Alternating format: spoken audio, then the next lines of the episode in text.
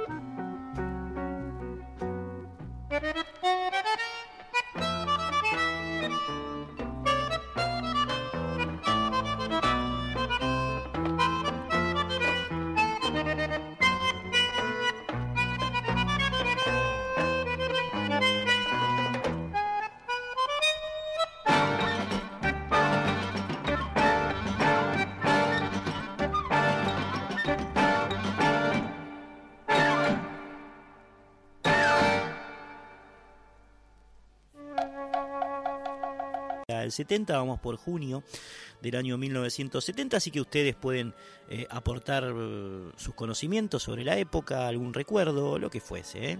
estamos receptivos a, sus mensajes. Repito, 4999 0987 el contestador, 11 3109 5896 el WhatsApp. Amigos y amigas, don Timoteo Dino Saluzzi, quien nos está acompañando en estos primeros eh, momentos del programa de hoy. Nació en mayo de 1935 en Campo Santo, en Salta. Salteño, osado, atrevido, ¿no? Porque a su primer disco le pone Soy Buenos Aires. Epa. Hijo de don Cayetano Saluzzi, Dino tiene en sus extrañas un amplio latir que va del Cuchi Leguizamón a Francisco de Caro, ¿eh? pasando por un montón de influencias que se notan claramente eh, en su música y así, y así ocurre desde que empezó tocando Chalusi en la orquesta de Radio El Mundo, en bandas de jazz de la década del 60, eh, cuando se, se, trasladó a Buenos Aires y comenzó, anidó aquí, digamos, se acorenció en, en esta ciudad, de ahí el nombre de este disco que estamos escuchando. Entre otras cosas, suyo es el bandoneón que suena en Solo le pido a Dios, el clásico de, León Gieco, digamos la versión original de Solo le pido a Dios, que trascendió por supuesto fronteras, el bandoneón es el de Saluzzi. También ha compartido escena y grabaciones con eh, Charlie Hayden, con Edberto Gismonti, con Aldi Meola, con Piero, es decir, un tipo ecléctico, un tipo capaz de encajar en, en muchas sintonías, ¿no? Saluzzi. Y, bueno, todo estaba como, como previsto ya desde, desde el arranque, porque en este disco que trajimos para ustedes, en este disco que trajimos para ustedes, aparecen como las claves estéticas que van a asignar el devenir de Don Dino. ¿eh? Soy Buenos Aires, Pedro Orillas, publicado por la RCA Camden en junio de 1970, que seguimos escuchando ahora con el tema epónimo llamado Soy Buenos Aires y entre paréntesis, vaya uno a saber por qué, fantasía. Lo escuchamos.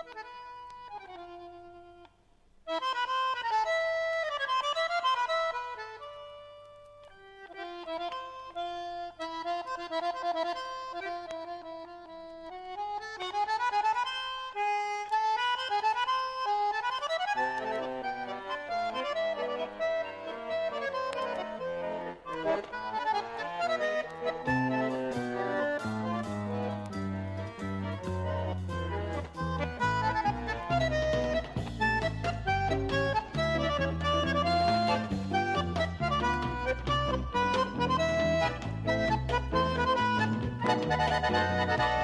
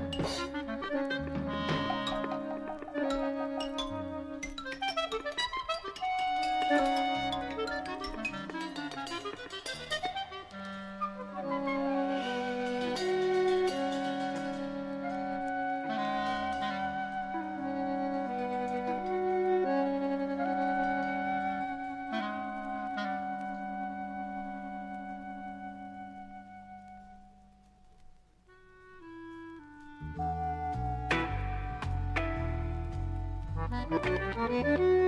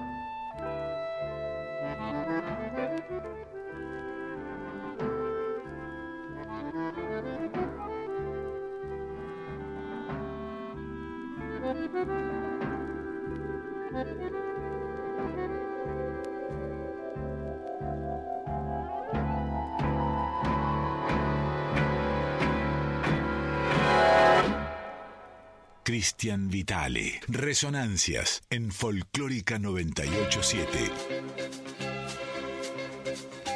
Y así fue nomás, así se fue esta pieza que, bueno, nos ayuda a amanecer en este programa. Plena madrugada, pasaron eh, unos 10 minutos de las 12 de la noche. Mm, estamos aquí en Radio Nacional Folclórica. Mi nombre es Cristian Vital, esto es Resonancias. Y bueno, como todos los sábados, a primera hora, viernes, eh, después del viernes, estamos aquí contándoles eh, historias de la música popular, clavados ahora en, el año 1970 como parte de un todo mayor, eh, que es la década del 70, como parte de un todo mayor, que es la música del último siglo. eh, popular con, por supuesto, la columna vertebral en nuestro acervo, como acaban de escuchar. Recién entonces, don Dino Saluzzi, Dino que en, ese mes, en junio del año 1970, en este largo recorrido cronológico, publicaba su primer disco, ¿eh? Soy Buenos Aires, Pedro Orillas. Así se llamó aquel laburo eh, iniciático de este salteño mágico. Escuchaban recién el tema Apertura de este disco que bueno, ya tiene esa impronta que caracterizaría y caracteriza aún, por supuesto, a, a de jazz mezclado con folclore, mezclado con pasajes clásicos eh, y ese bandoneón que es inconfundible desde el vamos. Eh, él entonces está aquí con nosotros hoy, eh, recreando este disco a través de un soporte. Soy Buenos Aires, Pedro Orillas, del año 1970, de junio, de junio es este disco, y nos va a ayudar a empezar a desandar el camino de ese mes específico y de ese año específico en la historia de la música popular. Amigos, amigas, seguimos arrancando con el capítulo número 339 del año 9, del año 9 que lleva resonancias aquí en Radio Nacional Folclórica, con este interludio número uno que es más de lo que acabamos de contar. Métano más, André.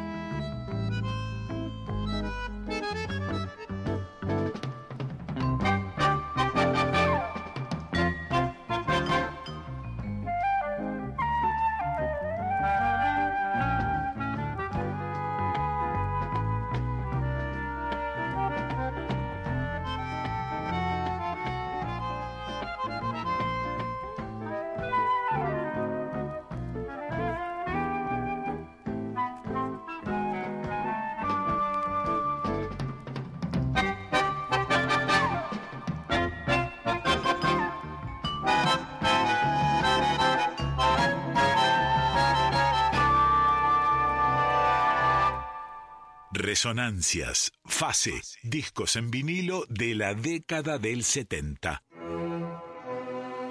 Finísimo, finísimo el laburo de Dino Saluzzi. Escuchada recién interludio número uno, decíamos, este es el primer disco de Don Timoteo, el salteño mágico, publicado en el año 1970 bajo el nombre de Soy Buenos Aires Pedro Orillas. Estamos acá en, Radio Nacional Folclórica, estos resonancias. Está Andrea Gianetti en operación técnica. El teléfono, el teléfono te lo va a decir Quique Pessoa. Meta nomás, Quique.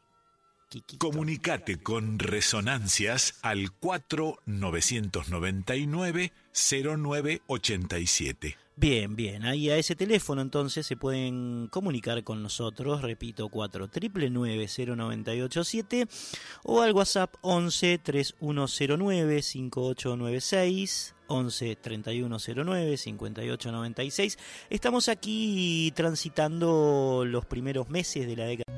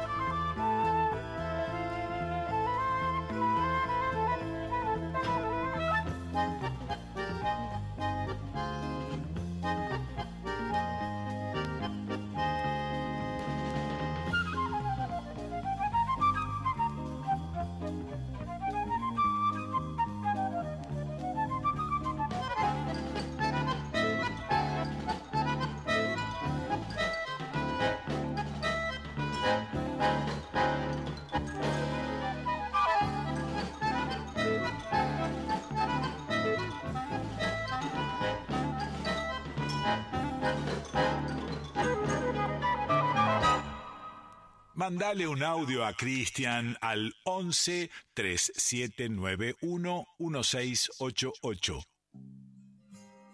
Han escuchado, ¿no? Han escuchado. Eh, el mundo de la fantasía musical de Dino Saluzzi era extraordinario desde el vamos.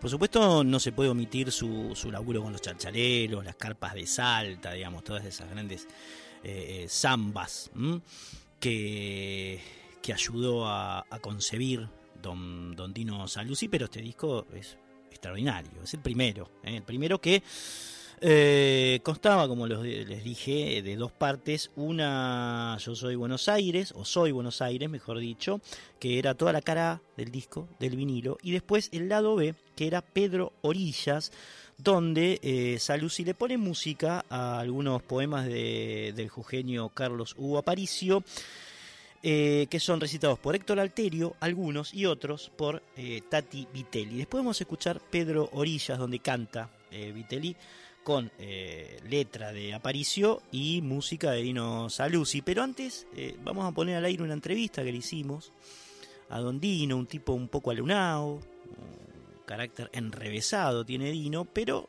interesante y jugoso, digamos, para, para decir y para sentenciar. Un sentenciador. ¿Eh? algo así como la Ralde. Eh, bien, van a escuchar esta entrevista que le hicimos hace algún tiempo ya a Don Dino, donde se refiere a variadísimos temas, ¿eh? siempre relacionados con la música nacional, con el abordaje de la identidad, en fin, una serie de tópicos que él suele suele trasladar a sus palabras. Lo escuchamos y después, y después eh, te cuento cómo viene la cosa. ¿eh? Dale. yo amo mi patria, amo mi país, amo la música de mi país, amo la gente de mi país, amo todo lo que pasa acá, que es único e irrepetible. Por eso es que hay tanta gente que viene de afuera y se queda maravillada. Por eso es que nosotros somos, si no una, una cierta, por supuesto si agarramos el buen camino, también estamos con conflicto. Y si ese conflicto no se, no se, no se, no se soluciona, vamos a, a tener problemas también. Pero esta virginidad, esta especie de virginidad que tenemos nosotros todavía, la gente que viene de afuera se queda encantada. Vienen por el tango, vienen por, el folclore, vienen por la comida, vienen por, por, la santidad, vienen por nuestra, nuestra... Vos ves un tipo que viene de afuera y no es como está afuera que te dan un mapa, vos le ayudás, incluso te dice, Va, voy hasta Belgrano y San José, capaz que vos te vas con él. Ese tipo de, de concepto indescriptible que tiene la gente, que no todos, por supuesto, algunos, hay que cuidarlo. hay, hay que cuidarlo, hay que embellecerlo, hay que apuntar más a eso. Este es un lugar único. Sí, sí, de acuerdo. Dino, eh, eh, me nombraste a Mafia, me nombraste a Lawrence, Piazzola. A ver, decime algo de... ¿Cómo? Ahumada, Julio Ahumada. Julio Ahumada, Julio Ahumada, sí. sí. Un, tipo que nunca levantó la voz, pero que era un genio. Claro, lo que, eh, en el momento de la modestia, nadie habla, por lo tanto, no se hace autobombo. ¿Entendés? Entonces el, el, el, receptor tiene que salir a buscar. No por el hecho de, de que, de que no le eche, allá hay una cosa interesante que te gusta. No, si no me la traen, no voy.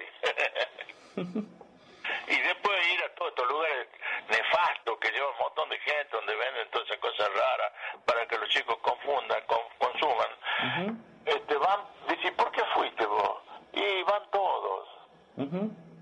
¿Te das cuenta? La capacidad, la necesidad de educación, hace falta una verdadera educación, no la educación interesada e inductiva. No esa educación inductiva que hace que las personas, que, que, que, el deseo de uno que las personas hagan lo que uno quiere sea el común denominador para, para mi beneficio. Eso no es bueno, tiene patas cortas. ¿Te das cuenta, papá? Me ganaste en un momento que no comí, así que puedo pensar un poco. no, no, te preguntaba, digamos, este... Pensar un poco, pero en realidad, viste, aparece como que yo estoy en conflicto. No, me duele mucho esto. No estoy en conflicto, estoy tranquilo conmigo mismo, porque sabes que nunca pretendí yo este impulsar o llevar o hacer de mi carrera un éxito. Lo que no, la palabra éxito me parece una cosa aberrante. No, no, eso está claro, eso está claro. Yo simplemente estaba tratando de preguntarte, eh, digamos, para tener una idea más acabada, digamos, de lo que vamos a ver en el ciclo, que es lo actual. Ah. Eh, nada, las referencias musicales, que hablemos un poco más de música. ¿Qué es lo que van a hacer? Eso fue la pregunta. Exactamente. ¿Y yo te explico cuál es mi personalidad por, para que se esperen cosas desde ahí. No, claro, por supuesto. no se pueden esperar que, que cosas que yo retroceda, que sé yo, 50 años atrás, nada más que por la, porque, la, porque la gente no entiende lo que hago. Y si no entiende que lo que hago, que se prepare o que no vaya. Directamente. Está muy bien, está muy bien. Eh, bueno, yo creo que con esto estamos bien, Dino. Sí. Te tenés que dar clase, te tenés que ir a dar clase, ¿no? Me dijiste, o a ensayar, ¿no? A ensayar. No, voy a ensayar. Resonancias en Folclórica 987. Bien, ahí finalizaba la nota, ¿no? Con Dino Saluzzi, por eso fuimos bajando, pero mm, dejó, por supuesto que lo hicimos antes de que a alguien se le ocurra tirarle un tiro a la vicepresidenta, porque él dice amo a mi patria, es un país tranquilo, toda la gente viene aquí y le damos bolas, ¿no? Ama el tango, ama el folclore, ama la comida, sí, en parte es así, por supuesto, nosotros amamos todo eso, pero bueno, hay violencia, hay odio y esas cosas, ¿eh? Y esas cosas. Eh, también hacía mención a Piazzolla, Lawrence, a Julio Humada, a sus, a sus grandes referentes. Coincido muchísimo con él en, esto de que el éxito es una palabra aberrante, ¿no? Aberrante. El éxito genera como una frustración si no lo tenés, y entonces toda esa carga que se le, que se le eh, impone a las personas, a los individuos, suelen ser bastante negativas. Por eso, digamos, hay un concepto acá que es interesante, lo que acaba de decir Don Dino Saluzzi, que es una figura histórica de nuestra música nacional y popular, por supuesto, un grandioso músico, inspiradísimo, ¿eh? inspiradísimo.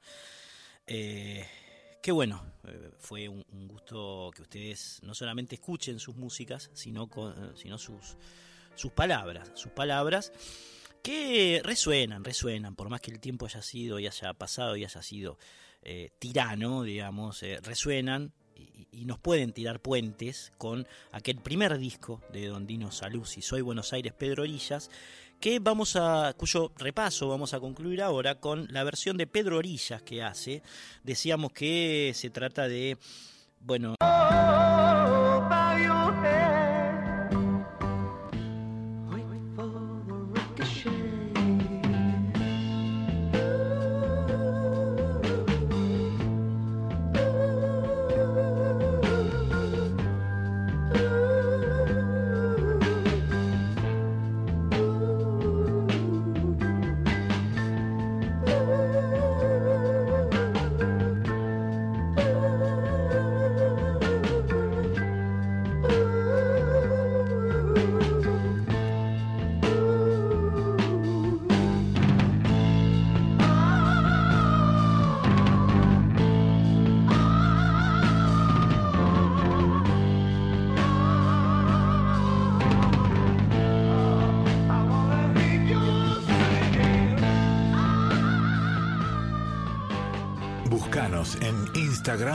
Facebook, arroba Resonancias 987.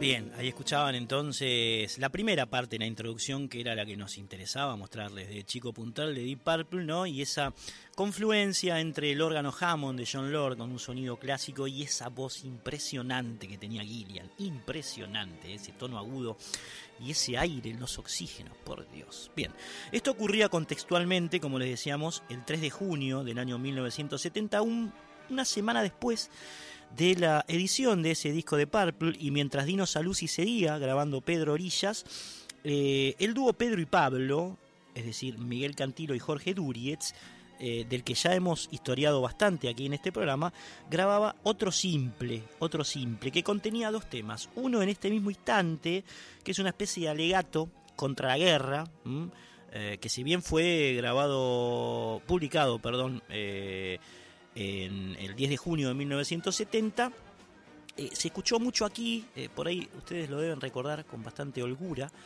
eh, después o durante la guerra de Malvinas. Ellos lo volvieron a, grabar en vivo y tenía como toda esa connotación, digamos, este, antibélica, que, que pegaba muy bien con, esa época y con ese hecho en especial y con todo lo que emocionalmente había significado para la sociedad argentina. Bien, eh, la cara A entonces era en este mismo instante y la cara B, Los perros homicidas, eh, una canción vinculada por supuesto a la represión que en los 70 se, se vivió y sufrió mucho aquí en Argentina y ojalá no volvamos a ese contexto, digamos, de, de, violencia, ¿no? De violencia. Bien, vamos a escuchar primero, en este mismo instante, una canción hermosa para reflexionar sobre lo que pasa cuando a la gente se le da por matarse entre sí. Va.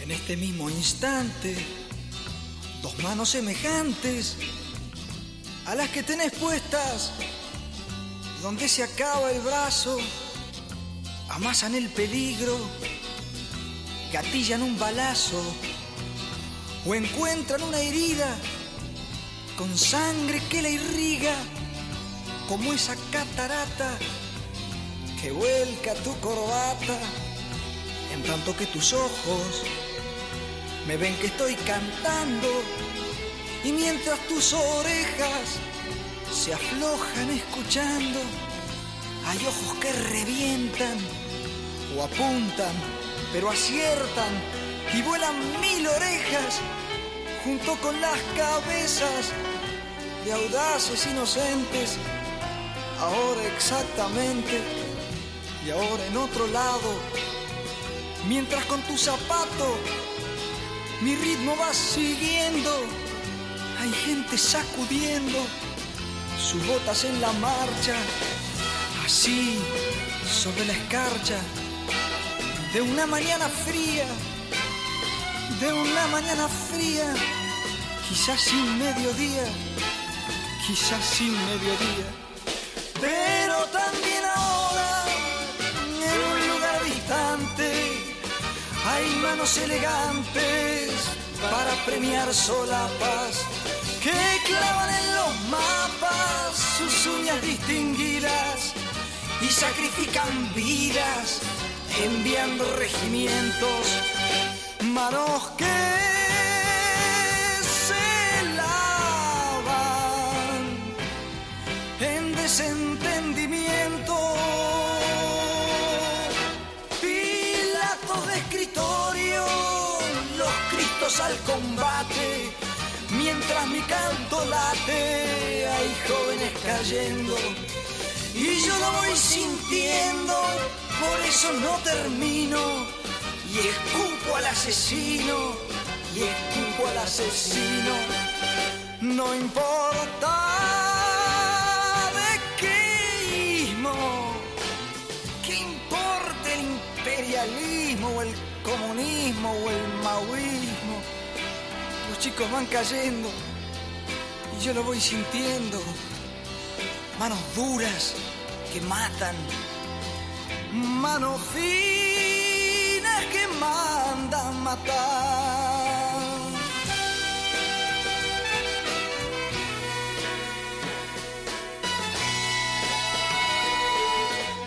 En este mismo instante, a un joven delirante la muerte lo desgarra, la muerte lo desgarra. Y yo con mi guitarra y ustedes escuchando.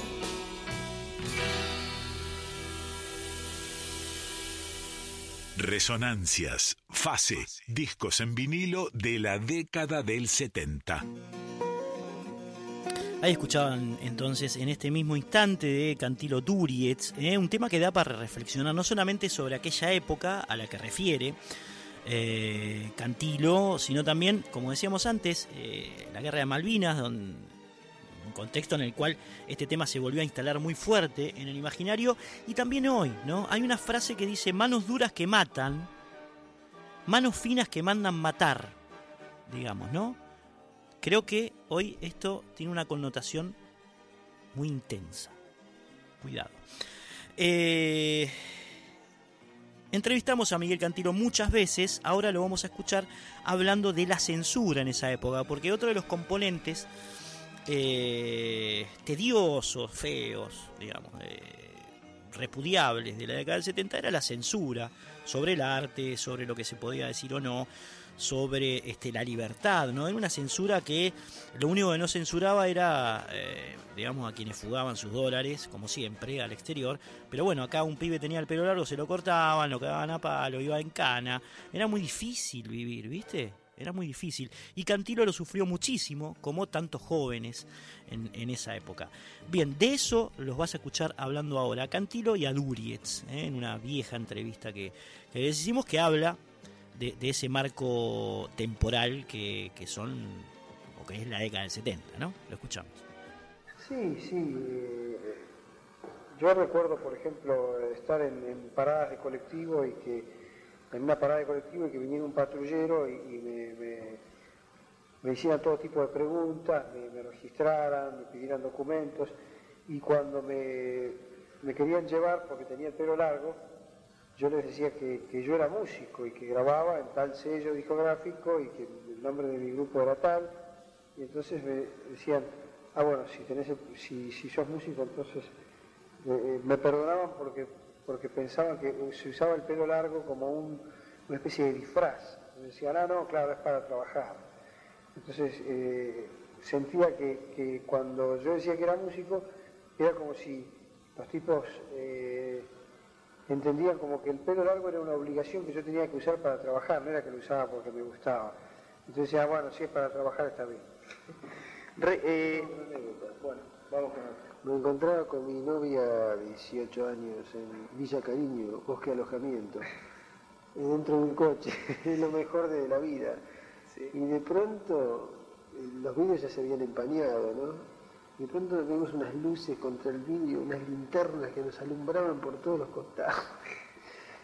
Bajo un cacho en la ventanilla y eran cuatro policías montados que nos alumbraban así, bájese del auto y nosotros imagínate, ya sin ropa casi. Eso sí me molestó hasta el paroxismo.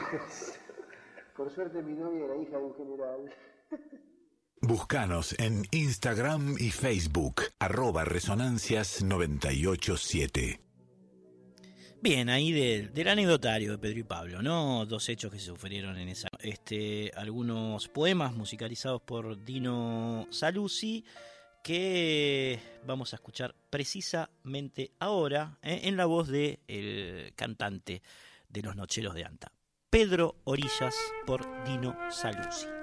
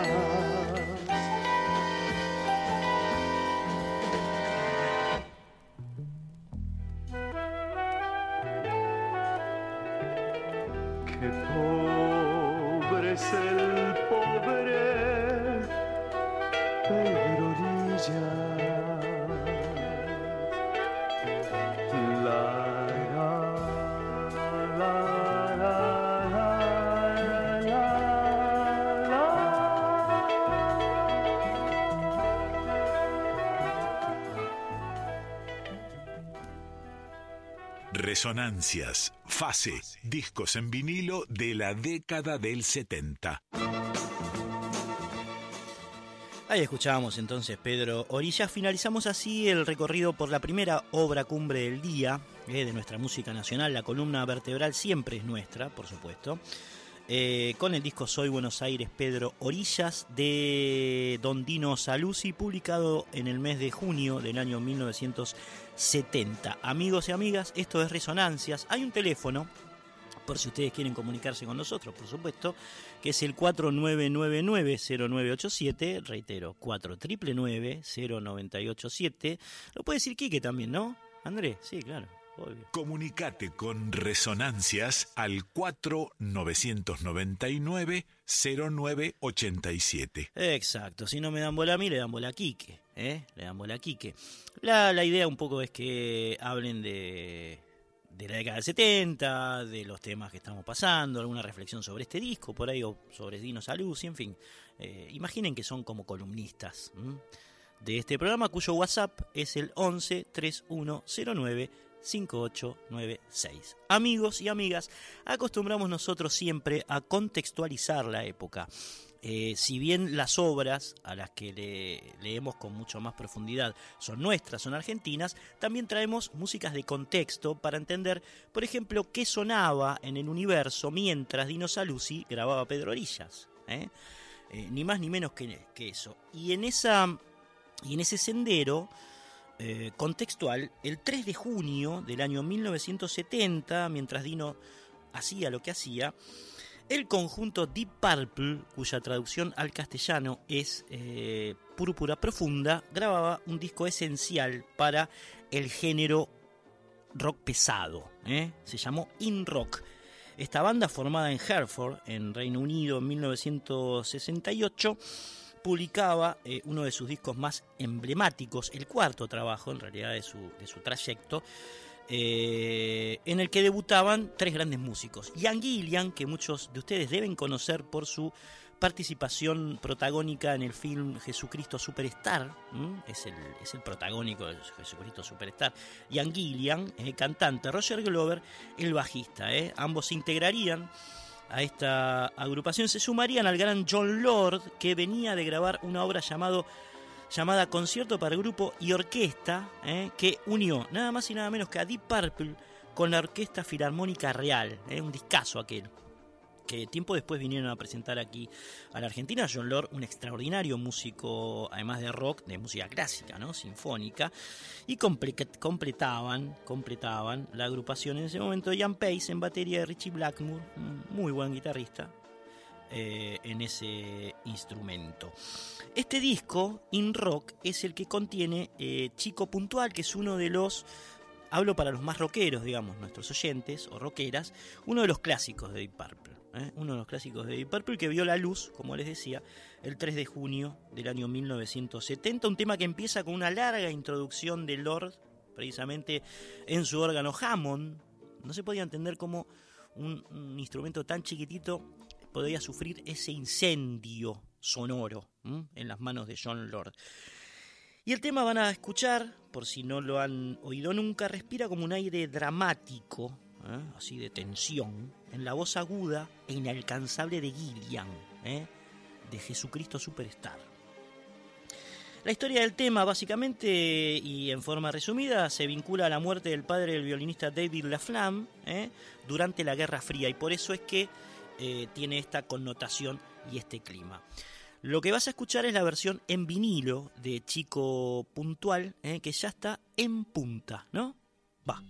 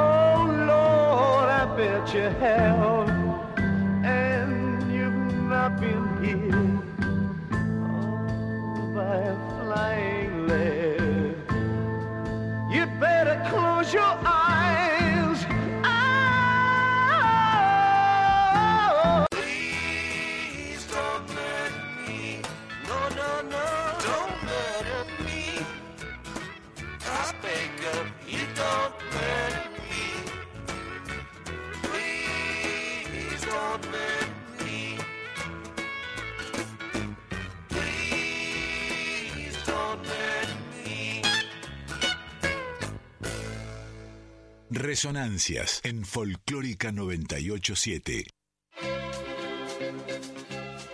Así sonaba la música country folk de la época, en este caso eh, en manos del grupo Grateful Dead de Jerry García, que ha generado todo un, estilo, un género, ¿no? Y además una forma de vida, les decía, un grupo de culto, con, mucha gente que lo sigue, allí en el, lo seguía. Murió Jerry García hace un, hace un tiempo, pero es, eh, bueno, una banda emblemática de, la música casi, vamos a decir, folclórica de los Estados Unidos, aunque tiene componentes de otros géneros, ¿no? Como el blues, como el rock, en fin. Eh, pero este disco en especial es muy, es muy folky. Estamos, seguimos con el contexto universal, mundial, eh, musical de la, de la época, junio de 1970, antes de entrar a la segunda obra cumbre del día, Argentina, de raíz, que los va a sorprender. Y las va a sorprender gratamente. Así que vayan preparando algún brebaje espirituoso. Mientras tanto, el 15 de junio del año 1970, otro grupo de Estados Unidos, en este caso de Michigan, llamado Grand Funk Railroad, eh, este, este, este nombre tiene que ver con eh, la estación ferroviaria de Michigan, de donde, como les decía, eran oriundos los, los Grand Funk, graban un disco llamado Cerca de Casa, que es el tercer disco de este, de este trío estadounidense, que cruzaba básicamente blues con funk, son otros estilos, eh, por supuesto negros, nacidos en, Estados Unidos. El tema se llama Nada es lo mismo, habla del paso a la vejez, nada que no cuente un tango, qué sé yo. Pero bueno, eh, tiene que ver con también el contexto sonoro de la época. ¿eh? Paciencia para los más folcloristas porque después viene una joya. Y los más rockeros disfruten de esto.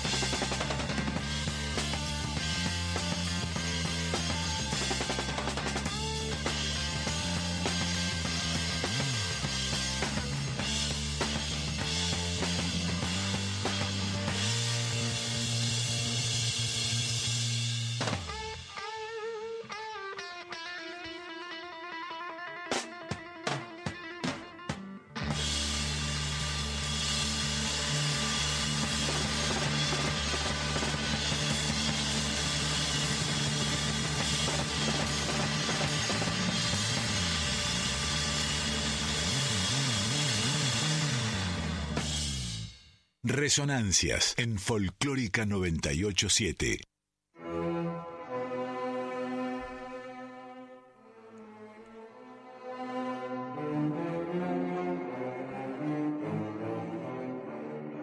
Buen día. Estuve escuchando a Dino Saluzzi y su bandoneón arrabalero, viejo fuese desinflado, busqué como un pebete que la madre abandonó. En la puerta de un boliche sin reboque en las paredes y a la luz de un Bien ahí, bien ahí el cantor, eh, el cantor de los 100 barrios porteños. Gracias, amigo.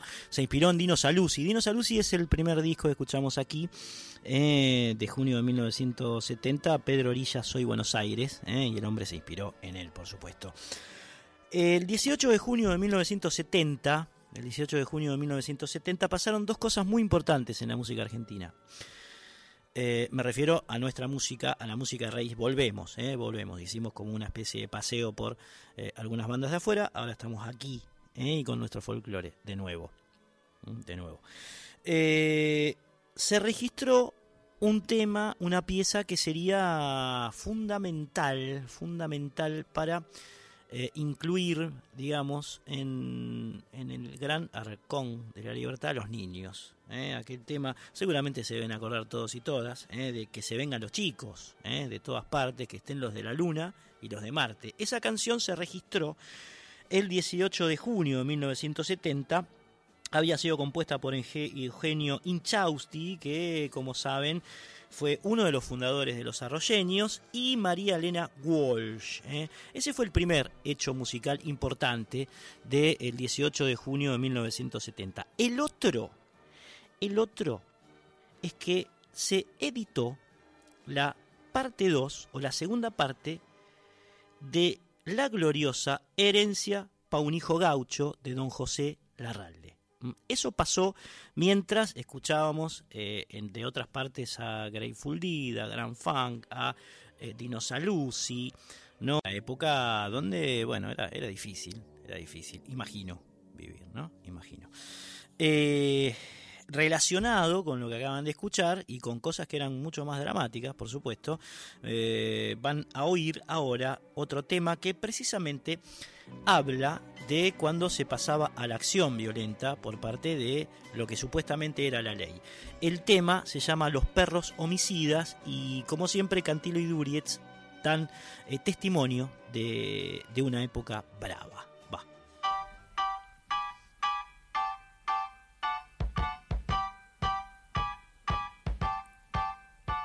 Uno ya no puede estar tranquilo, ni seguro de su integridad. Andan sueltos y te comen vivo, con la excusa de ganarse el pan. Aparecen en cualquier esquina y te huelen saco y pantalón. Para invadirnos se diría que han tirado la cucha por la ventana y vienen en batallón. Guarda con los perros homicidas, son de lo que no hay. Habrá que tenerles la cadena y la boca llena con un buen bozal. Hace poco me agarró un sabueso a la orilla de mi libertad. Lo coimié con un tremendo hueso y enseguida dejó de ladrar. Pero en cambio a un compañero mío lo agarraron entre dos o más.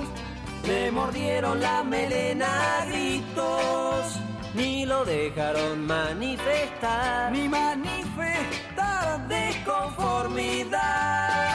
Guarda con los perros homicidas, son de lo peor. Habrá que tirarle la cadena, Porque es una pena hecha mal olor.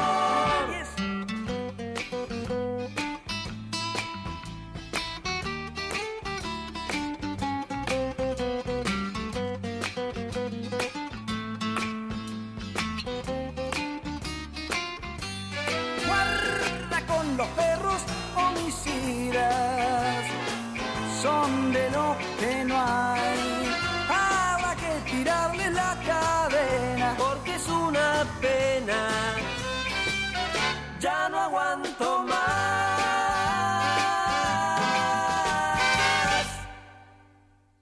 En Folclórica 987, Resonancias por Cristian Vitale. Una pinturita más de la época, ¿no? De los primeros 70, acaban de escuchar recién en Los Perros Homicidas.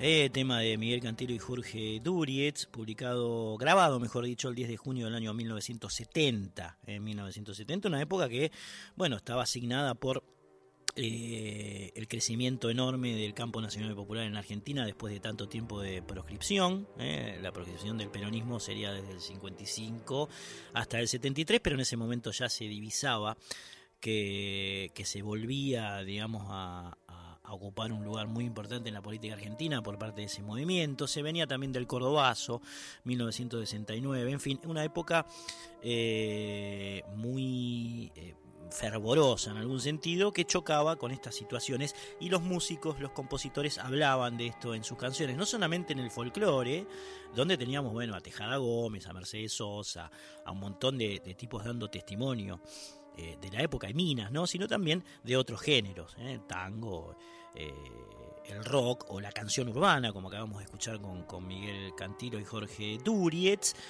que bueno, de alguna manera entroncaba con cosas que pasaban en otras partes del planeta. Por ejemplo, ahora vamos a ir a Estados Unidos. En Estados Unidos la música country, la música folk era muy fuerte y ha influido a muchos músicos, por supuesto, en el mundo. Eso no era imperialismo cultural, para nada. Eso era eh, una especie de arte que no tenía fronteras. Y muchos se formaban, digamos, en un vaivén, ¿no? Mientras ellos escuchaban de alguna manera, eh, sobre todo en Europa, ¿no? A los nuestros, a, a- Mercedes Sosa, a Astor Piazzolla, a Atahualpa Yupanqui, bueno, también venía música de ellos para aquí, y esto no tiene nada que ver con lo que algunos pensaban como la idea de la invasión cultural y demás, ¿no? Esto, este, el arte en ese sentido no tiene fronteras. Y en Estados Unidos había un grupo en esa época, muy en la línea de Bob Dylan, de Pete Seeger, un grupo de country folk, que se llamaba Grateful Dead. Grateful Dead quiere decir al castellano muerte digna. ¿m? un nombrecito oscuro. El 14 de junio de 1970, eh, este grupo que estaba liderado por el gran guitarrista y compositor Jerry García, Jerry García, de culto en Estados Unidos, eh, publicaba su quinto disco, eh, como les decíamos, en línea con eh, Bob Dylan, con Crosby, Still and Nash, con la música country folk de América del Norte que se llamaba, esa placa se llamaba El Trabajador Muerto. Una cosa con la muerte, un poco, ¿no? Tenían lo- los, Grateful, los Grateful Dead. La canción de este disco que vamos a escuchar, ¿eh? como les decía, publicado el 14 de junio de 1970, mientras Dino seguía grabando su primer disco, Salusi, y Pedro y Pablo hacía lo que escuchábamos antes.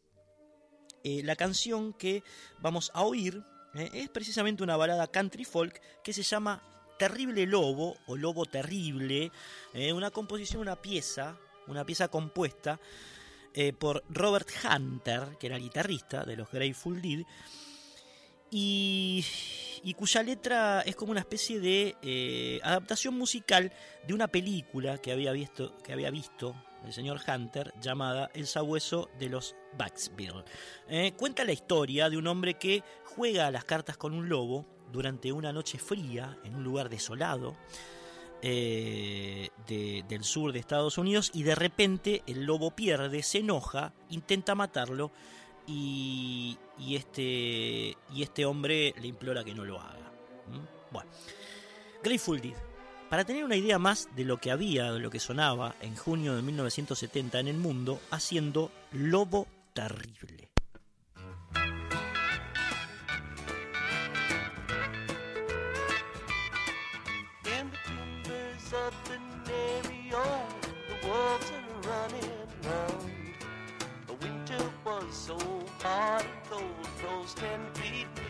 ground. No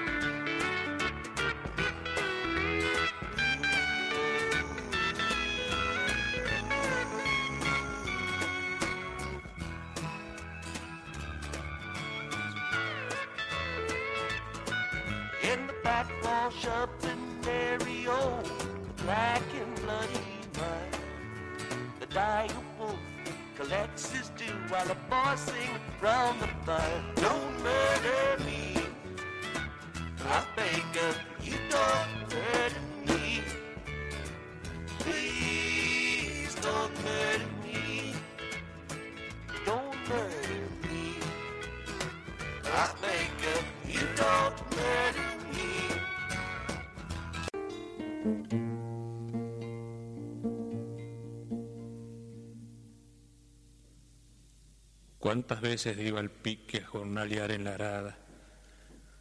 Con la maleta pelada o allá en el ferrocarril, se habré jeteado un Brasil entre chatas de la estrada. Golondrina nos llamaban a los peones de ocasión. Golondrina o pobre peón viene a hacer la misma cosa, con quincenas perezosas, una pala y un pisón. En un confín la esperanza y en otro la ingeniería. En un confín la porfía de hacer las cosas mejor y cada tanto un señor que llegaba y suspendía. Yo pensé más de una vez, el señor culpa no tiene. Si a la empresa no conviene tener peones efectivos. Pero en casa, ¿yo qué digo cuando el chifle se nos viene? La panza nunca entendió que para el peón hay diferencia, pero entiende la conciencia y eso es lo triste, paisano. El hambre es un gusano que hace perder la paciencia.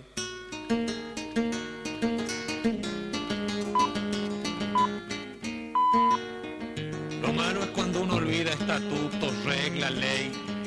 Tiene quilates de güey el que se hincha y no se queja. Toda cosa se hace vieja, el tiempo es tiempo y es rey.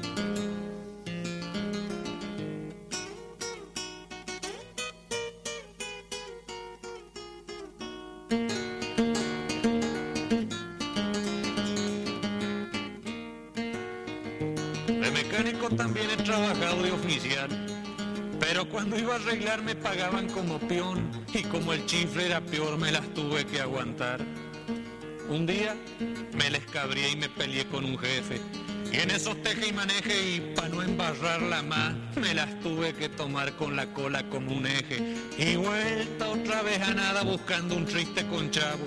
Me recorrí todo el pago y en la estancia la pelada me tomaron palarada y para sembrar en lo arado.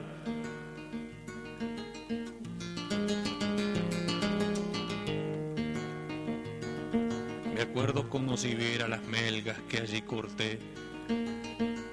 Si viera con qué placer desparramé la semilla. Y así esperamos la trilla con un tal vez por después.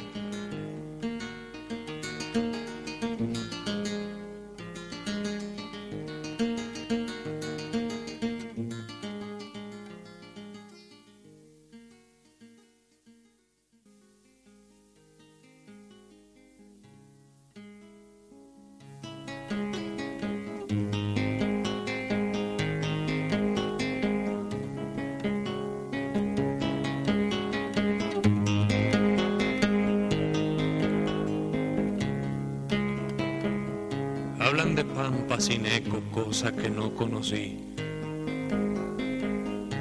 De la barreta que un día quedó el retumbe en el cerco. Y hasta el bufido del puerco se hace un canto para mí. Tal vez por sentirlo así hago charco en lo seco. Y hablan de pampa sin eco, cosa que no conocí. Ta qué lindo es meterse. Terrón adentro, como dentro en las nubes, en aguacero, galopear las distancias del pensamiento por la huella caliente del surco abierto arrimar el hocico, oler el suelo y sentir que se mete conciencia adentro, comprender que la vida no tiene dueño, porque viene del tiempo de limpio ceño arañar las espaldas de los potreros verteriando jornadas de sueños nuevos. Ta qué lindo es meterse terrón adentro y regar con la lluvia del propio aliento. Y pensar que no pude, por eso pienso que no puedo enterrarme con el silencio. Si maduran los trigos florece el alma y el que siembra se pudre y el dueño canta. La mentira es mentira, ¿pa' qué negarla? De la cola del chancho no salen chaucha. Las verdades, verdades abarcan grande y no tienen patrones pa' que las manden. La conciencia del macho cuando patea se averija de adentro sin que se vea. No se curan los bichos de las heridas con caliostro, aguachiento, e vacas paridas. Ni te engordan consejos por aliviante. Con un plato bien lleno te morís de hambre. En la mesa del pobre no habría complejo. Si sobrara galleta, ¿pa' qué consejo? No se entienden razones por muy sensatas cuando el frío te hiela y andas en pata. Ni se abrigan promesas de regalones, las promesas se nutren de los sobones. Qué lindo es meterse terrón adentro. Se me tiemblan las manos cuando lo pienso. Se me encalla en el alma un sollozo lerdo. Ta sería llegar a viejo para servirle de abono con más derecho. Yo, yo que usé de palenque mis propios sueños, no consigo el olvido de los recuerdos tampoco mañarme con el presente. Lo que pasa en mis otros vive latente. Hay recuerdos que lloran y otros que cantan. Los que duelen, me duelen, los otros pasan. Los que pasan no pasan por olvidados, ni siquiera la muerte puede acallarlo. Yo que usé de palenque mis propios sueños, aprendí que olvidando no se va lejos. Se me encalla en el alma un sollozo lerdo. ¡Ta qué lindo sería llegar a viejo para servirle de abono con más derecho!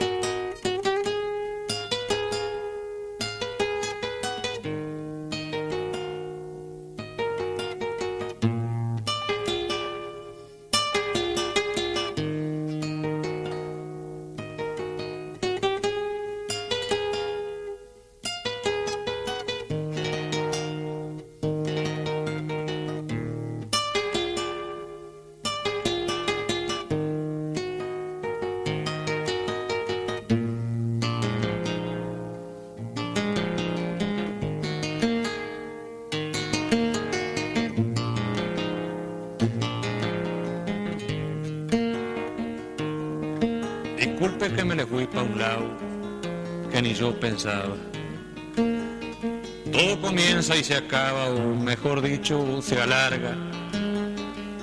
Y así se estiva una carga que a veces ni se soñaba. Por eso voy a tratar de enganchar el re menor y volver a lo anterior si es que la mente me ayuda. Cámbiale la cebadura y arrímele otro tizón.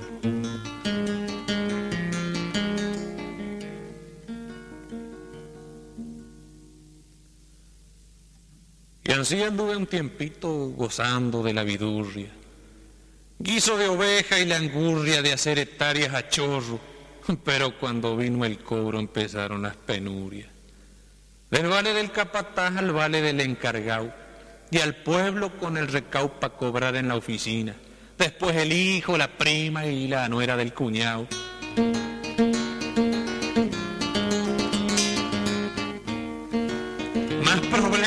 Escuela para cobrar dos pesos locos. Todo comienza de a poco para que uno vaya engranando. Uno se queda pensando y el otro se lleva el toco. Ah, si supiera la ley, las trampas del potentado, las noches que me he pasado a mate amargo. A Pedro y Pablo, bueno, el Barba editaba esta, eh, la segunda parte de Herencia para un hijo gaucho, eh, y por supuesto la vamos a escuchar, y la vamos a escuchar entera. Y la vamos a escuchar entera. Para eso están los medios públicos, para que puedan tener acceso a una obra en su completud. ¿eh? En su completud, nosotros nos cagamos en los 3 minutos, 4 que puede durar una canción. Esta dura 23 minutos y la vamos a pasar. ¿eh? Eh, antes, algunas cositas, ¿no? En, esta versión de Herencia para un hijo gaucho, la Realde retoma, eh, retoma de la primera, sigue la primera, ¿no? Y esa serie de sugerencias, reflexiones, vivencias, vivencias camperas, por supuesto, ¿no? Se habla del gaucho. Recupera toda una cosmovisión que, bueno, el personaje, que es él, ¿eh? de alguna manera quiere legar a su hijo. Por eso lo de herencia, por eso lo de herencia, ¿no? Y también es, eh, por supuesto, autobiográfica. Eh, presten atención a esa frase que dice, de mecánico también he trabajado de oficial. Esto fue, esto fue real, digamos, ¿no? Fue mecánico, fue oficial. Pero cuando iba a arreglar, me pagaban com- como peón, como peón, dice. Y como el chifle era peor, el hambre, me las tuve que aguantar. ¿eh? Es una autobiografía larguísima, larguísima, ¿eh? hecha canción que, bueno, corona a don José Larralde como el músico más importante de, por lo menos, el folclore o la música de raíz campera, sureña, ¿eh? pampeana. Eso es, eso es. Antes de meternos directamente en la escucha del tema, algunas palabras traducidas, ¿eh? para los que somos más de acá de, de la, de la urbe viene bien saberlo, algunas palabras que nos van a ayudar a entender mejor todo lo que dice Larralde en esta pieza. ¿no? Bagual, eh, que quiere decir hacienda salvaje, hinchar, hacer esfuerzo, ¿eh? son todas palabras que él va nombrando en, en esta pieza. Chatas, eh, las chatas eran el vagón de el vagón de ferrocarril de barandas bajas, ¿eh? de barandas bajas, el chifle, como decíamos recién, ¿eh? que el tipo no se podía ir del laburo por el hambre, por el apetito que tenía, ¿no? La, la paga era baja, pero el hambre era peor. El geteao, geteao quiere decir pedido. El lastradas, que también aparece, digamos, en una de las partes de, la herencia, eh, quiere decir piedras para relleno del suelo. El pique, saben, trabajo, empleo, ¿eh? el famoso tema sin pique de la RALDE habla de esto. Ponzoñas, ponzoñas es veneno, maldad. Templar, bueno, afinar la guitarra, en este sentido. Y tranquearé, que es otro de los, de los de las palabras camperas que aparecen en, en este tema, quiere decir caminaré, andaré. Así que bueno, vamos a hacer dos cosas. Antes de poner eh, esta pieza gloriosa, publicada el 18 de junio del año 1970, yo les voy a dar el teléfono. Se los va a dar Quique primero. ¿No? ¿Cuál es el teléfono, Quique? Comunicate con Resonancias al 4999-0987. Bien, ese es el teléfono, 4999-0987. Si a ustedes se les ocurre alguna reflexión en medio de la larga canción que van a escuchar ahora, lo pueden hacer precisamente a esta vía. ¿eh? 4 0987 287, cualquier cosa que quieran decir sobre herencia para un hijo gaucho o herencia para un hijo ga- gaucho de la RALDE.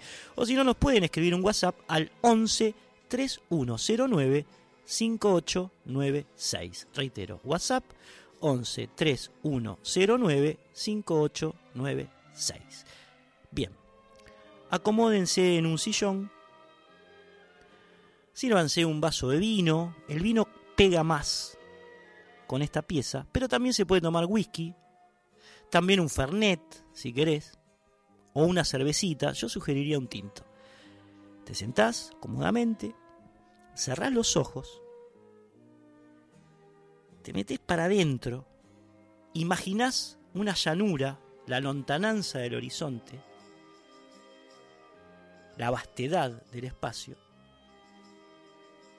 y pones el oído acá.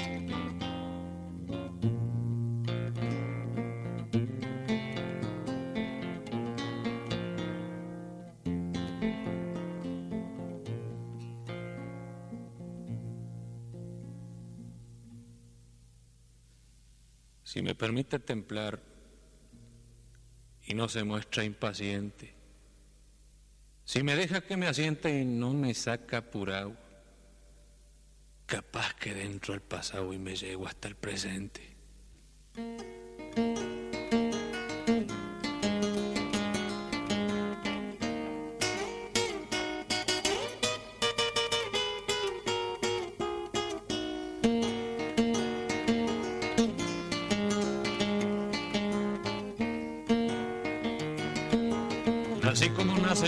Sangre del mismo color, desnudo como una flor doredor porque es el modo. No tuve más acomodo que mi forma de dormir, y fue que al ir y venir por caminos del olvido, me enteré como al descuido del derecho de vivir. De coplas que ayer canté se dijeron muchas cosas, algunas alabanciosas, otras llenas de ponzoña. Cada uno tiene su roña, pero el dueño las ve hermosas. Recuerdo en una mateada conversamos medio largo. Y usted sabe que de encargo no me gusta decir nada. El burro da la patada cuando lo cree necesario. Sé que a muchos le molesta que no me quede callado. Entre el silencio y gritao me quedo con el que grita. Si la tropilla es nuevita, no sé, es badajo trabajo.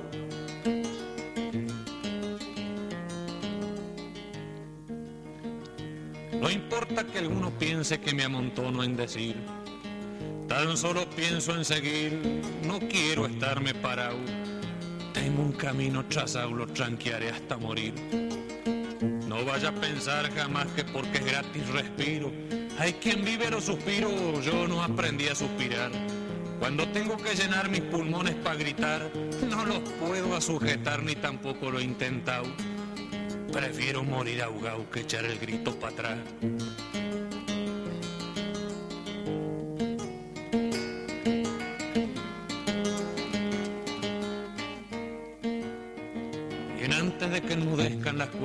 Mi sentir, yo le quisiera decir así, como a la pasada, la suma de unas restadas y los puntos de una I.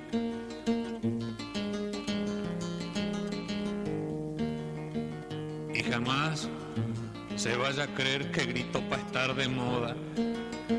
Todo igual se acomoda cuando dentro a garugar. Pero jamás lo han de hallar al pingo de mi sentir, echando el anca al sufrir ni rajando al aguacero. Lo que no aguante mi cuero hasta el hueso se ha de hundir.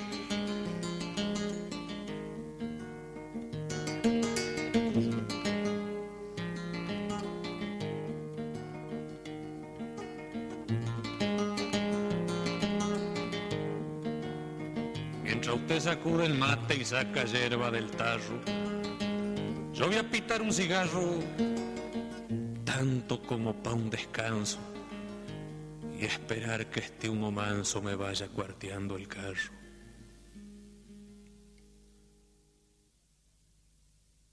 En ocasiones pasadas, cuando yo supe pionar,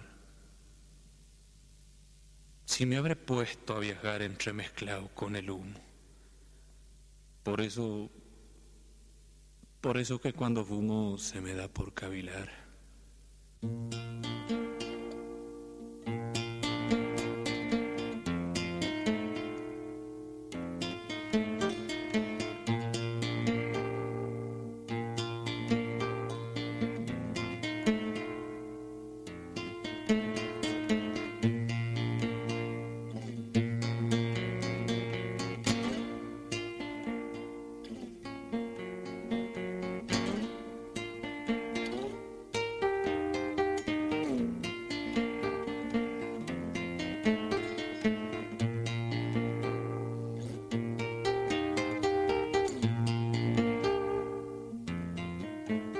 De herencia para un hijo gaucho de la RAL. De aquí nos llega otro mensaje, pero al eh, WhatsApp.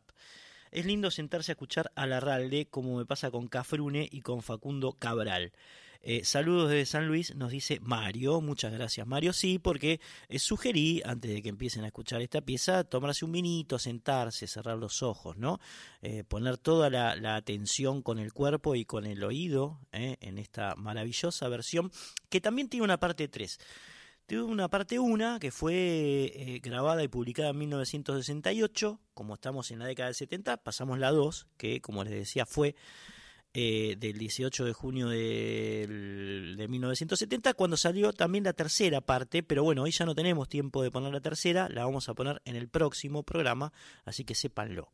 Pero bueno, la idea un poco era esa, relajar, eh, tranqui y escuchar esta sabiduría musical y letrística de don José Larralde relacionada con el mundo de la pampa, de la llanura y de las personas que habitan esa inmensidad, ¿no? Es hermosa la herencia para un hijo gaucho, que muchas veces, desgraciadamente, eh, las radios como siguen fines puramente comerciales no, no se atreven a pasar, ¿no? Y esto tiene que ser escuchado, porque esto iba a decir, van a pensar que eh, estamos un poco locos, pero eh, la versión esta que acaban de oír de don José Larralde dura eh, Jessy está Jessica Duarte en operación técnica, ¿cómo le va?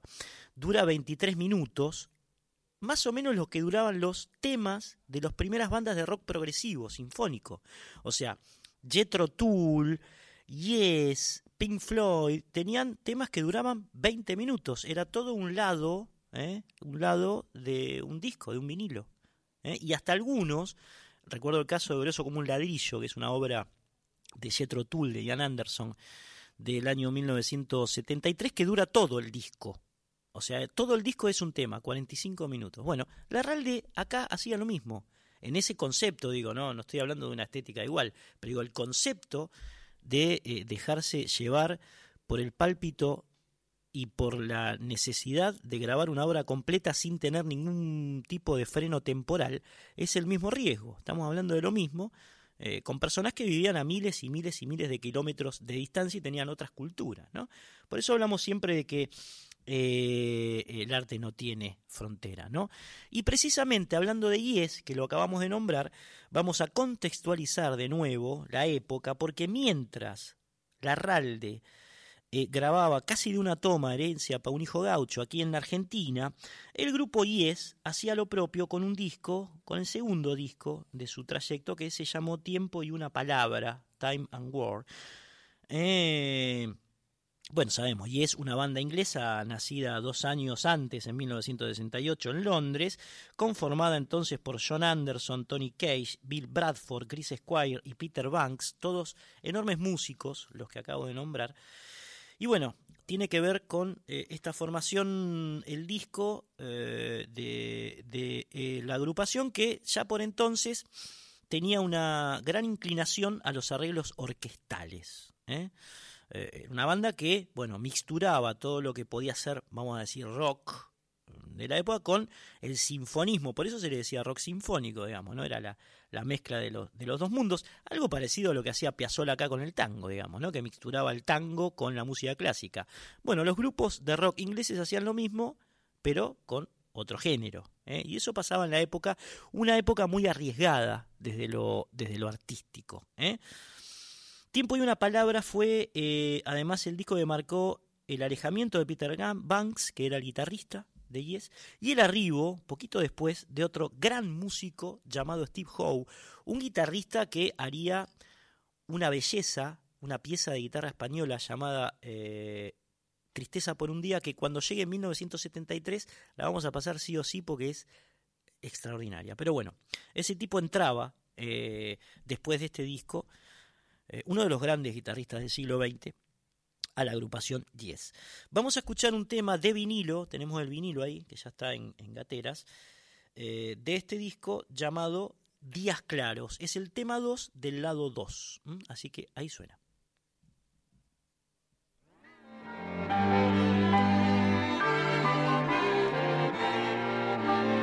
I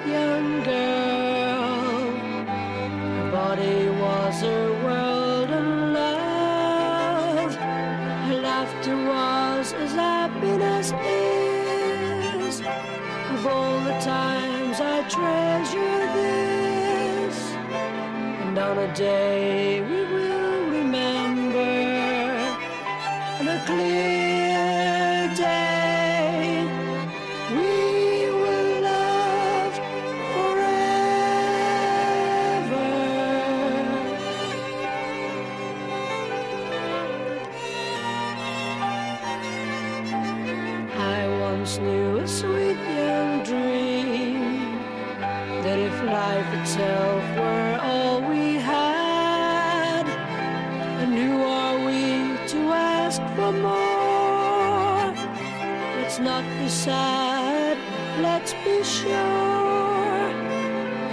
day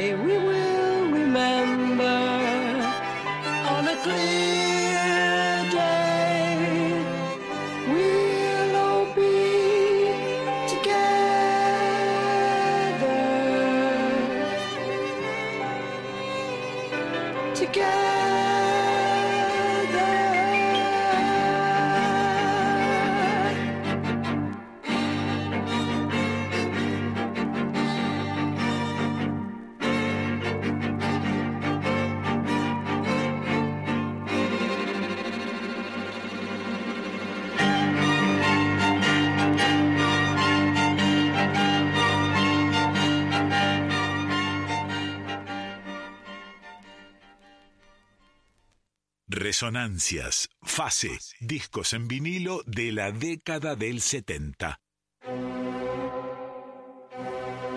Ahí escuchaban, ¿no? Un, esbozo de lo que le comentábamos, eh, la, incumbencia, algo que pasaba con, con Deep Purple también, como, como oíamos antes con John Lord, la incumbencia eh, y la interacción de la música sinfónico clásica con, en este caso, el rock, eh, a cargo del grupo Yes en este, en este tema, Días Claros del disco Tiempo y una Palabra, de junio de 1970.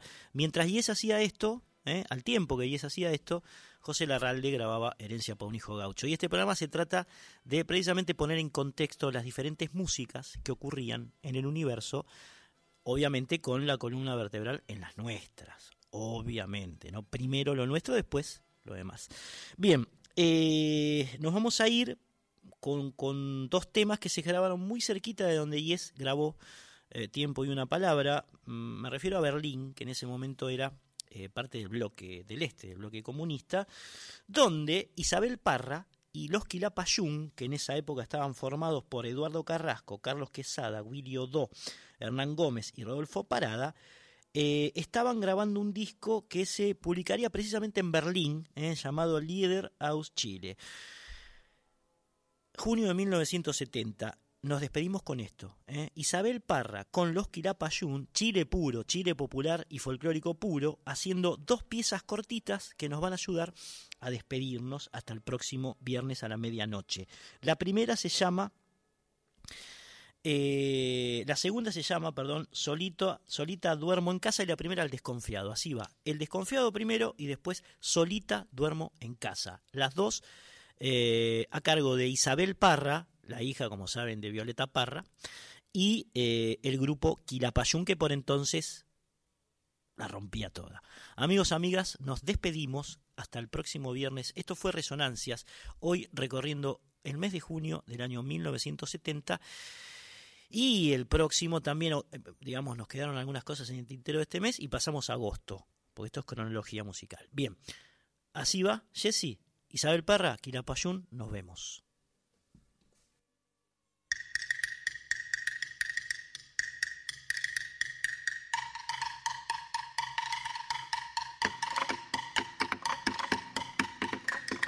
Se armó la rosca, dijo la mosca.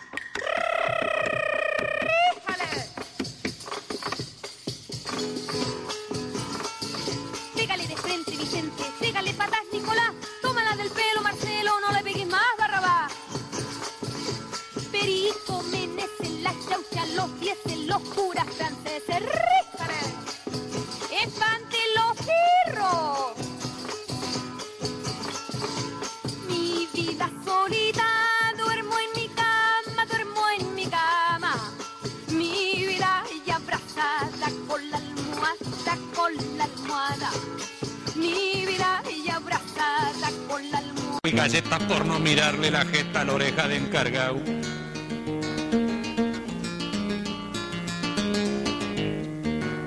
Si hasta parece mentira que por un mísero ascenso, el que ayer dormía entre lienzos y te hablaba como hermano, tan solo estrecha tu mano para ver si traes algo adentro.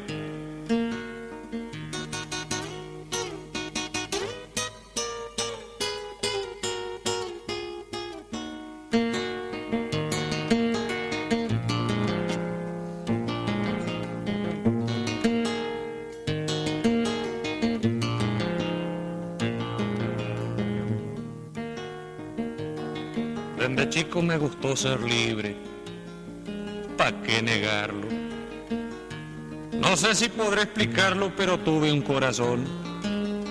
Y en llegada la ocasión, jamás titubeé para darlo. Eso sí, jamás cedí cuando tuve una razón. Para todo hay explicación y para todo sentimiento. La verdad es el alimento que al alma regala Dios. Cada uno sabe en su adentro cuánto debe y cuánto no. Cada uno tiene una voz que cada uno ha de escucharla y aquel que quiera pagarla será esclavo en su interior.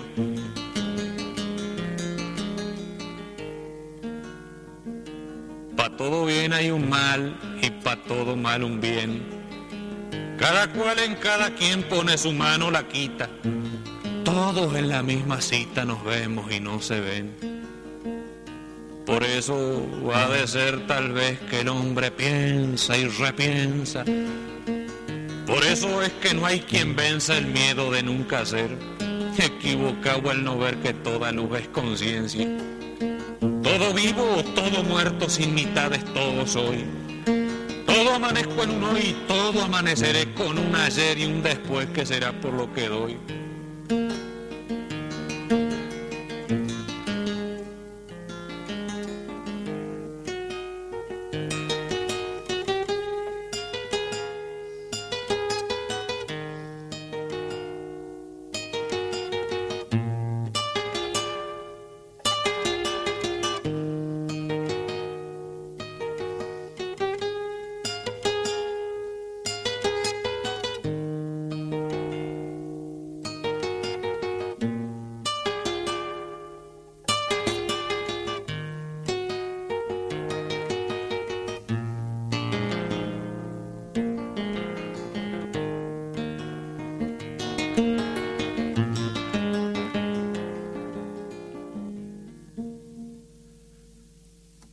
Me dio por noche y el día me dio por día.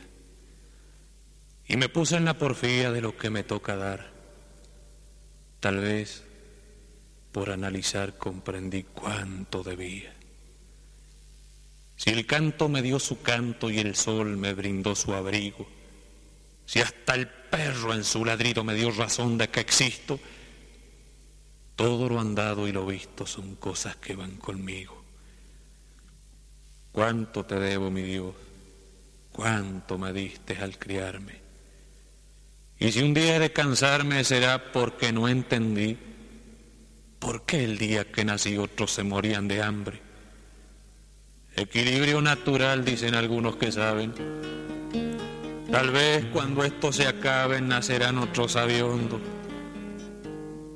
Pero yo escarbo en lo hondo y no consigo ubicarme. No entiendo por qué ha de haber tanta cosa que no entiendo. ¿Por qué se vive sabiendo que nunca se ha de saber? Profecía que al nacer se dictamina muriendo. Estoy vivo para los muertos y para los vivos, no sé. Vuelo pa'l que anda de a pie y pa'l que vuela me arrastro. Cada cual en su camastro acuna formas de ver. Diferencias de la vida que el hombre por ser ha creado. Unos miran pa'l costado, otros miran pa' adelante, pa' atrás, según el talante y algunos pa' cualquier lado. En cuestiones de mirar no se puede discutir. Cada uno tiende a seguir pan de mejor se le antoje y así se agranda o se encoge según las ve venir. Y es mentira que el amigo se juega por el amigo. Todo comienza conmigo y todo termina en yo. En toda satisfacción el yo se lleva consigo. Si te ayudo es porque siento necesidad por hacerlo.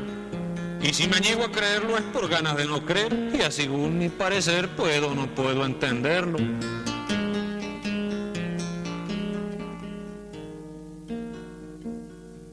Mucho tiempo me ha costado de entrar donde entra el tiempo. Y hace rato estoy sabiendo que entré por proyección. Al transformarme en embrión, te entré por fuera y por dentro. Por fuera, para los que ven. Por dentro, para los que sienten. Por fuera, para los que encuentren en materia su verdad. Por dentro, en la eternidad y en la luz más refulgente. No se olvidará jamás el alma de mis lamentos que vine al mundo por dentro y por dentro florecí. Tal vez por sentirlo así me albergué en el sufrimiento. En el cauce de la vida fui apenas una mojarra, que en cada yuyo se agarra para evitar el remolino. Pero en remanso destino el bagre se hace la farra. Fui nochero, mancarrón y flete para las carreras. Fui maceta en pisadera y ladero para la chata. Y en vez de pilchas de plata tuve bolsa en la lomera.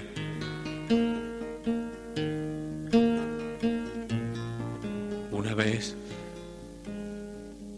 ni sé por qué se me arrimó la tristeza Tal vez por pura grandeza de poder sentir lo ajeno me enteré cuánto de bueno encerraba mi pobreza. En el continuo secreto que me regala la vida, encontré tantas heridas y tantas curas hallé que sin querer las mezclé y hasta llegué a maldecirlas.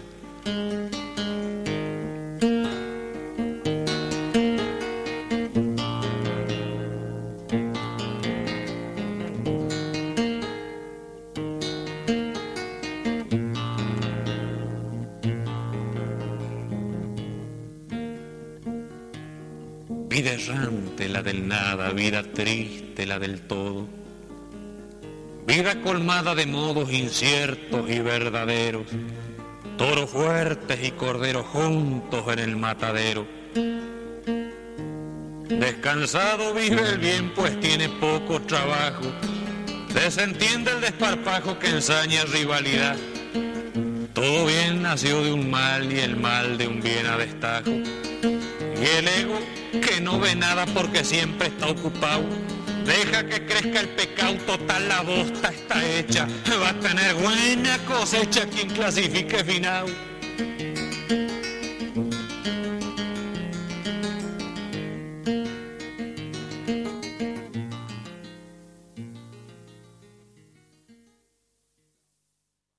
Resonancias en Folclórica 987.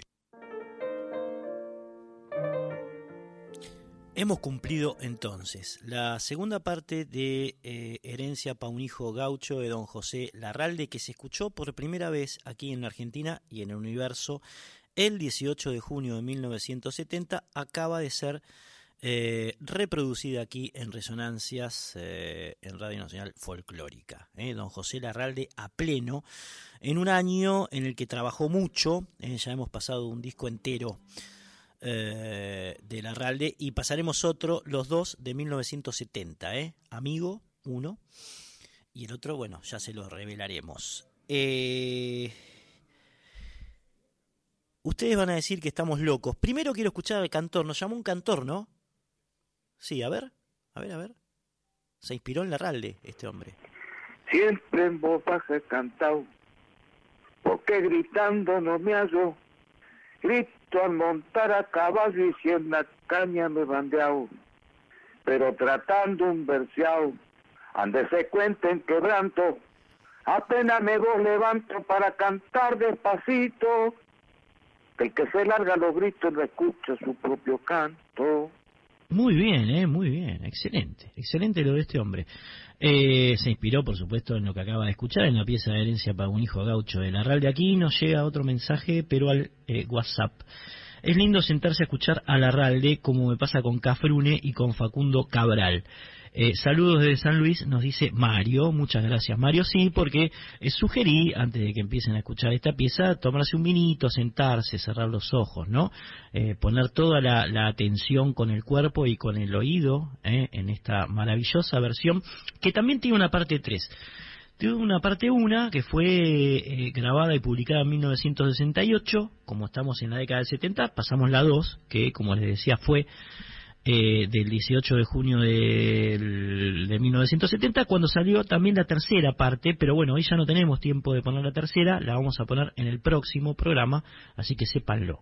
Pero bueno, la idea un poco era esa, relajar, eh, tranqui y escuchar esta sabiduría musical y letrística de don José Larralde relacionada con el mundo de la pampa, de la llanura y de las personas que habitan esa inmensidad, ¿no? Es hermosa la herencia para un hijo gaucho, que muchas veces, desgraciadamente, eh, las radios como siguen fines puramente comerciales no, no se atreven a pasar, ¿no? Y esto tiene que ser escuchado, porque esto iba a decir, van a pensar que eh, estamos un poco locos, pero eh, la versión esta que acaban de oír de don José Larralde dura Jessy está Jessica Duarte en operación técnica, como le va, dura 23 minutos, más o menos lo que duraban los temas de las primeras bandas de rock progresivo, sinfónico.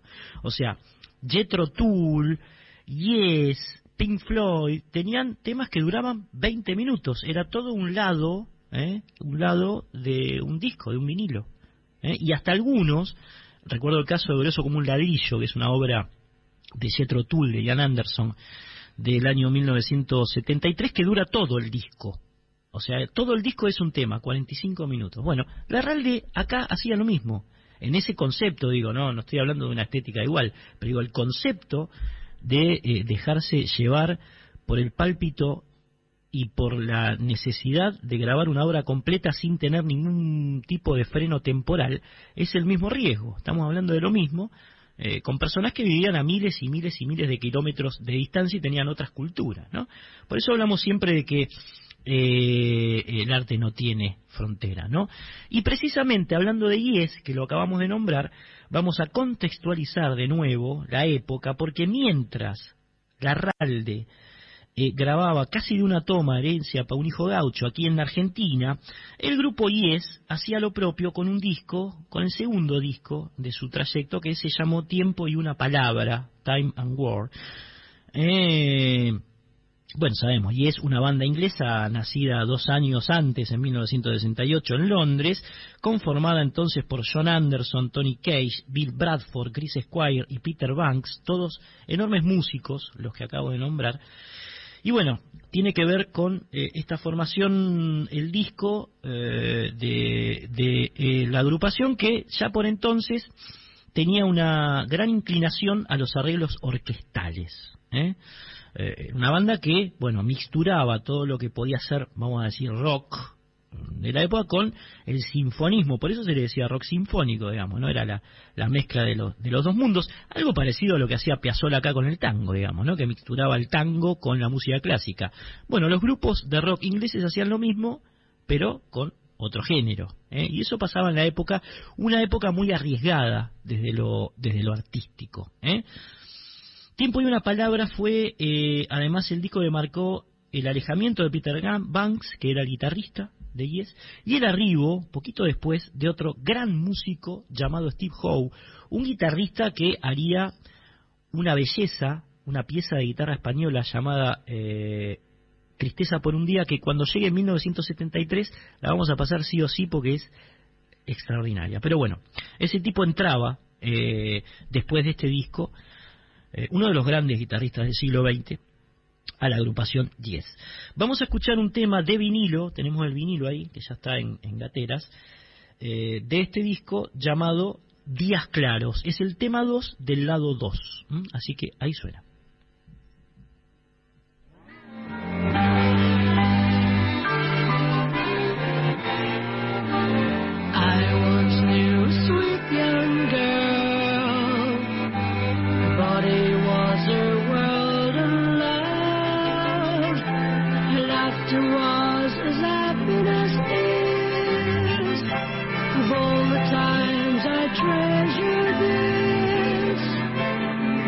Day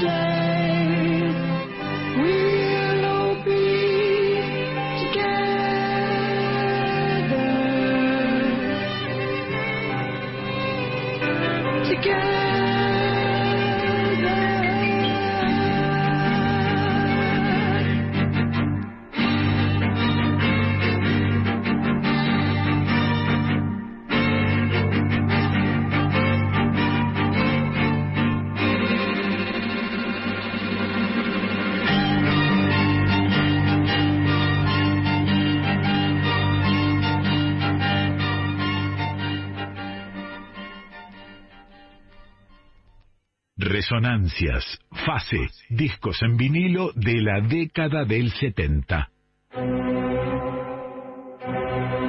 Ahí escuchaban, ¿no? Un, esbozo de lo que le comentábamos, eh, la, incumbencia, algo que pasaba con, con Deep Purple también, como, como oíamos antes con John Lord, la incumbencia eh, y la interacción de la música sinfónico clásica con, en este caso, el rock, eh, a cargo del grupo IES en este, en este tema, Días Claros del disco Tiempo y una Palabra, de junio de 1970. Mientras IES hacía esto, eh, al tiempo que IES hacía esto, José Larralde grababa Herencia para un hijo gaucho. Y este programa se trata de precisamente poner en contexto las diferentes músicas que ocurrían en el universo, obviamente con la columna vertebral en las nuestras, obviamente, ¿no? Primero lo nuestro, después lo demás. Bien, eh, nos vamos a ir con, con dos temas que se grabaron muy cerquita de donde Yes grabó eh, Tiempo y una Palabra. Mm, Me refiero a Berlín, que en ese momento era eh, parte del bloque del este, del bloque comunista, donde Isabel Parra y los Quilapayún, que en esa época estaban formados por Eduardo Carrasco, Carlos Quesada, Willy Odó, Hernán Gómez y Rodolfo Parada, eh, estaban grabando un disco que se publicaría precisamente en Berlín, eh, llamado Lieder aus Chile junio de 1970. Nos despedimos con esto. ¿eh? Isabel Parra con los Quirapayún, Chile puro, Chile popular y folclórico puro, haciendo dos piezas cortitas que nos van a ayudar a despedirnos hasta el próximo viernes a la medianoche. La primera se llama eh, la segunda se llama, perdón, solito, solita duermo en casa y la primera el desconfiado. Así va, el desconfiado primero y después solita duermo en casa. Las dos eh, a cargo de Isabel Parra, la hija, como saben, de Violeta Parra, y eh, el grupo Irapayún, que por entonces la rompía toda. Amigos, amigas, nos despedimos hasta el próximo viernes. Esto fue Resonancias, hoy recorriendo el mes de junio del año 1970. Y el próximo también, eh, digamos, nos quedaron algunas cosas en el tintero de este mes y pasamos a agosto, porque esto es cronología musical. Bien, así va, Jesse. Isabel Parra, Quilapayún, nos vemos.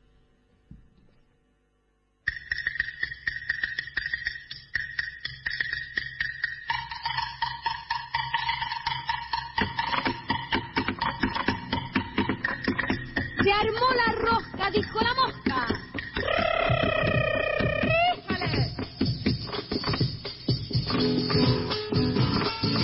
¡Pégale! Vicente. Pégale Nicolás.